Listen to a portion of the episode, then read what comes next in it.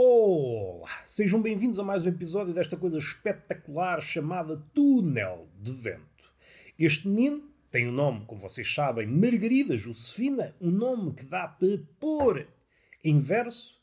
É uma pena que nenhum poeta tenha posto no cantinho do seu verso um nome tão empolgante quanto esse. Espicaça o ouvido, espicaça o corpo de uma ponta à outra, ao contrário do meu verdadeiro nome, Roberto Gamito. Por agora, infelizmente, vou manter este nome, um nome mais pacato, mais humilde, mais avesso ao calor.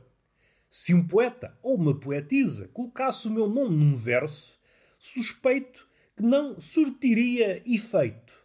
Uma mulher que também as há, que também as há amantes de poesia, estava a passear os seus olhos pelas linhas, que é como quem diz os versos, a vagabundear pelos socalcos do poema, a ganhar calor, o calor a apossar-se do corpo da leitora, ela a conhecer sensações que até então desconhecia, e eis que encontra o meu nome num cantinho de um verso. Nem rima nem nada. E de subtão regressa a um estádio mais frio.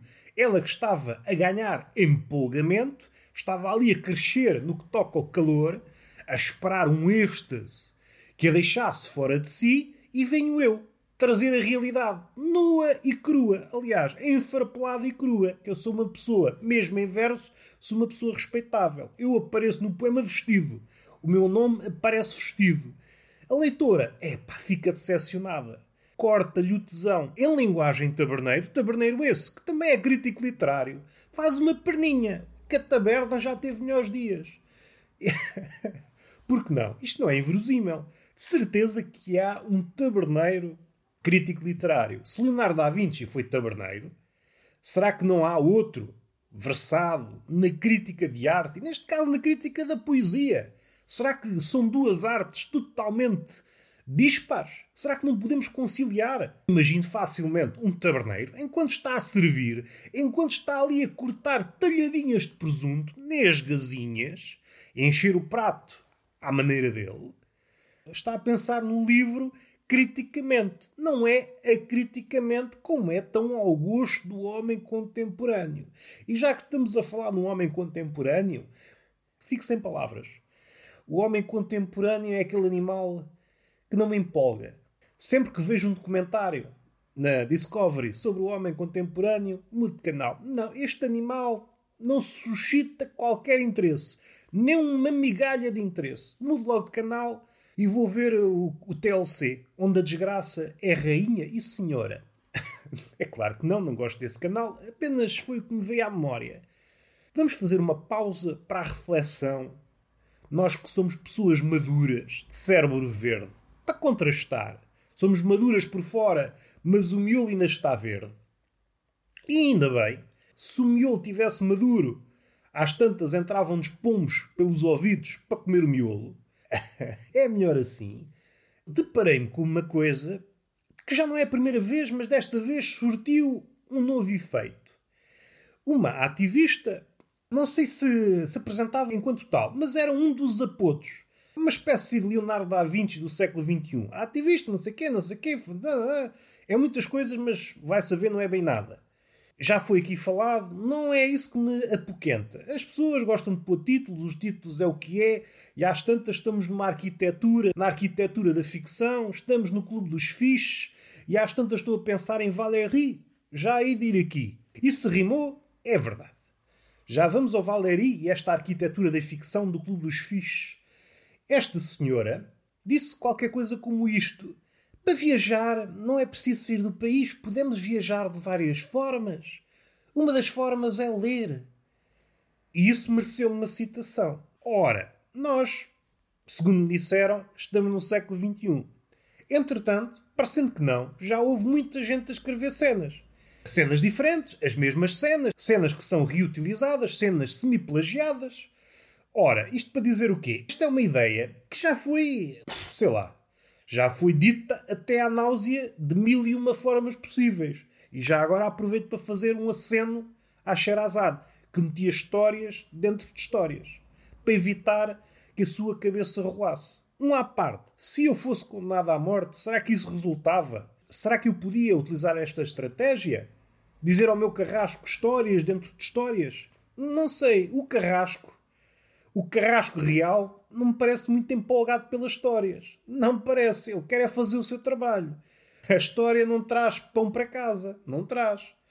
Vamos respirar fundo. Onde é que nós íamos? Ah, estávamos na questão da citação e esta ideia ser, eh, sei lá, é uma ideia mais que mastigada. É uma ideia que pode ser encontrada, por exemplo, na pré-primária. Quando nos contam, nós ainda não sabemos ler, mas alguém nos conta uma fábula. É uma ideia que pode hum, brotar de uma fábula.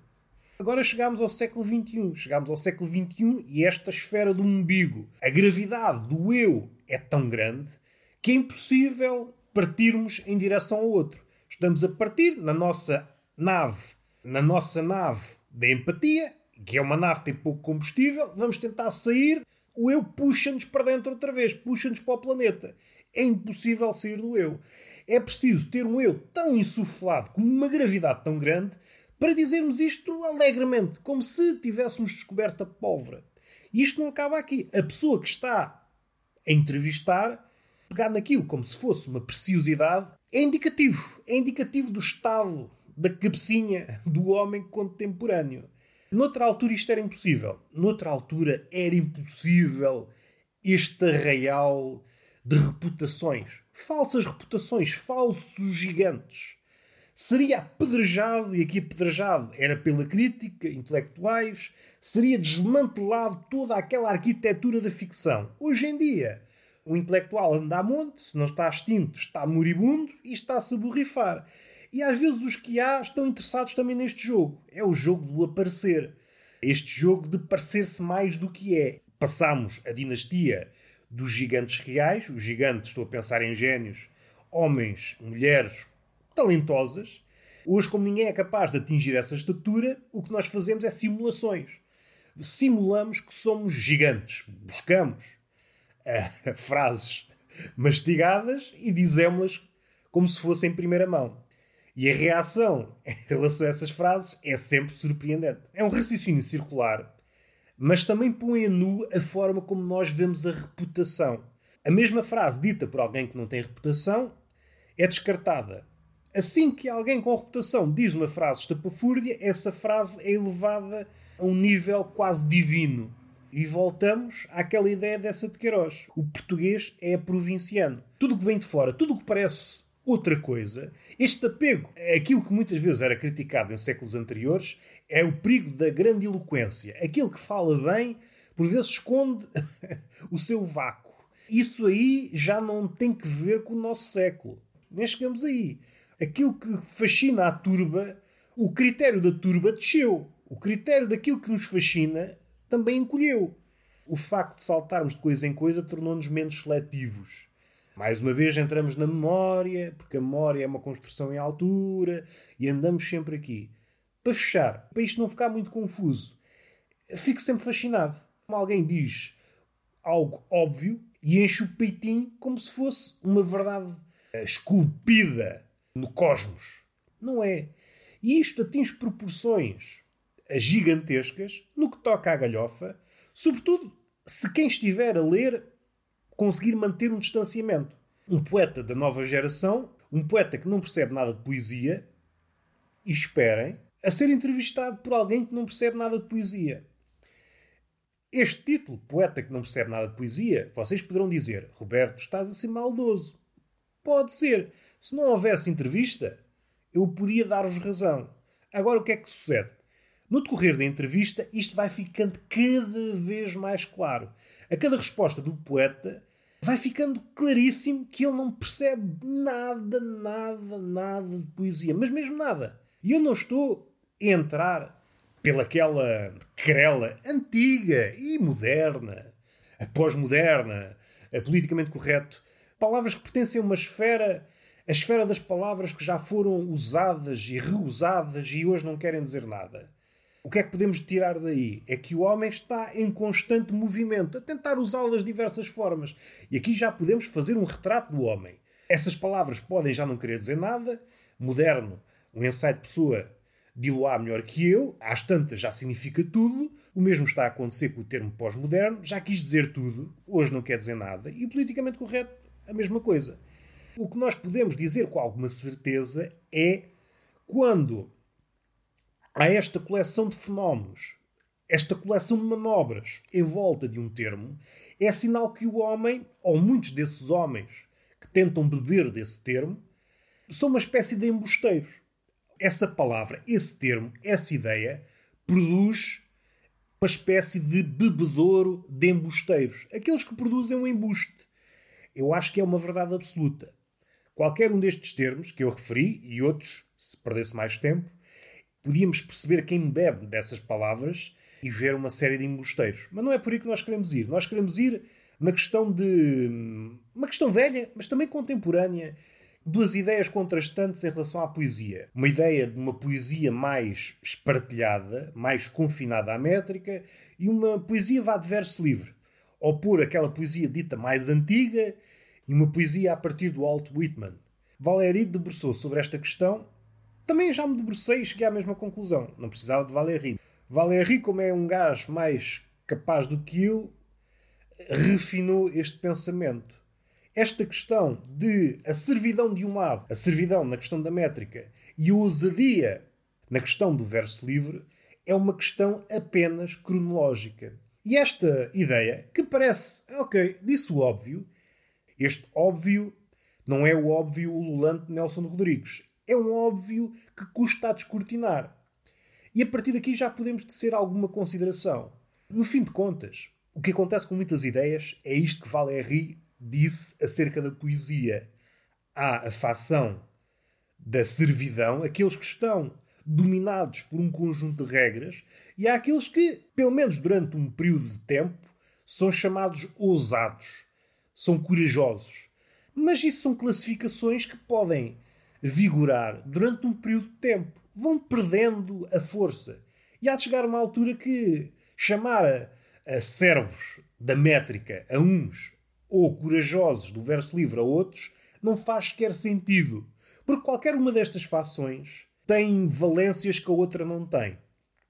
Isto para dizer o quê? Para não dizer nada. Para não dizer nada. Este parece-me que é um ponto de partida que é quase uma mini profecia que pode ser usada quando vemos duas ideias contrastantes. Esta é assim e tem estas vantagens. Esta é assim porque tem outras vantagens. Hoje alinhamos-nos facilmente, porque nós não conseguimos ver as nuances.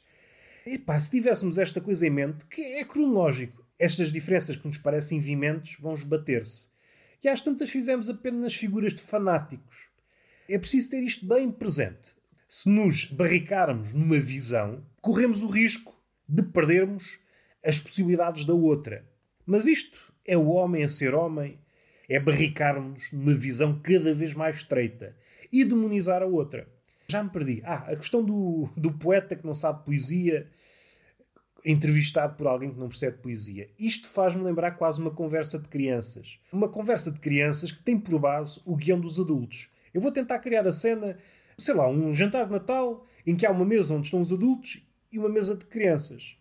Vocês agora perderam anos, estão na mesa mais pequenina, vocês ouvem o que está a acontecer na mesa dos adultos, conversas, temas, palavras, e tentam simular. Percebem que aquilo tem alguma importância. Vocês tentam emular aquela conversa.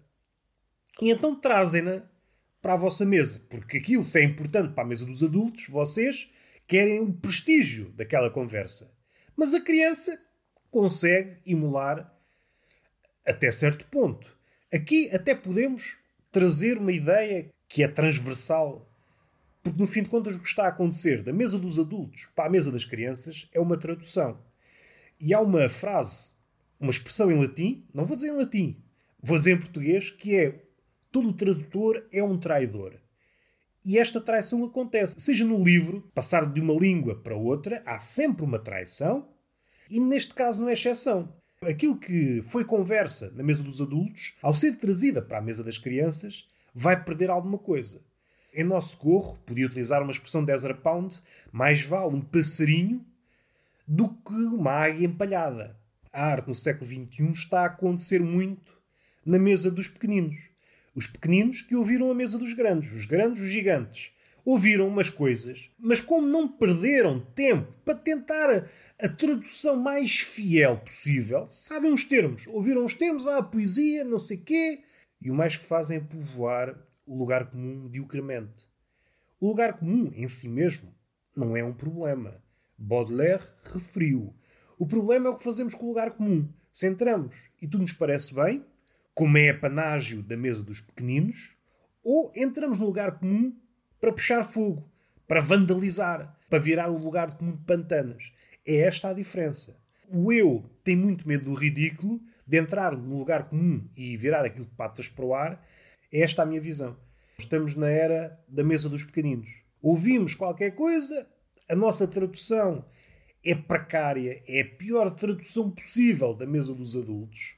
E aqui não há o fenómeno da hum, angústia da influência ou uma interpretação errónea do gigante, tal como Harold Bloom expressou.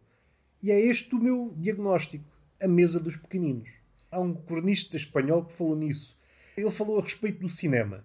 O cinema atual, sobretudo o cinema de autor, há tiques de genialidade. Cineastas que olham para os grandes de antigamente, seja Fellini, Bergman, e tentam copiar aquilo que eles acham de genial. É como se estivessem na mesa dos pequeninos o que é que os adultos fizeram mesmo de bom. Eu também quero ser genial não percebendo que a genialidade é uma constelação imensa de fatores. O resultado é um resultado de rombo, é criançado, performático. É apenas a pele de qualquer coisa que poderia ser gigante. E está feito. Não disse nada de jeito. Era esta coisa que estava aqui a, a borbulhar. Pode não ter parecido, mas é uma coisa que me diverte. Atualmente é a coisa que mais me diverte. Ver uma entrevista deste tipo.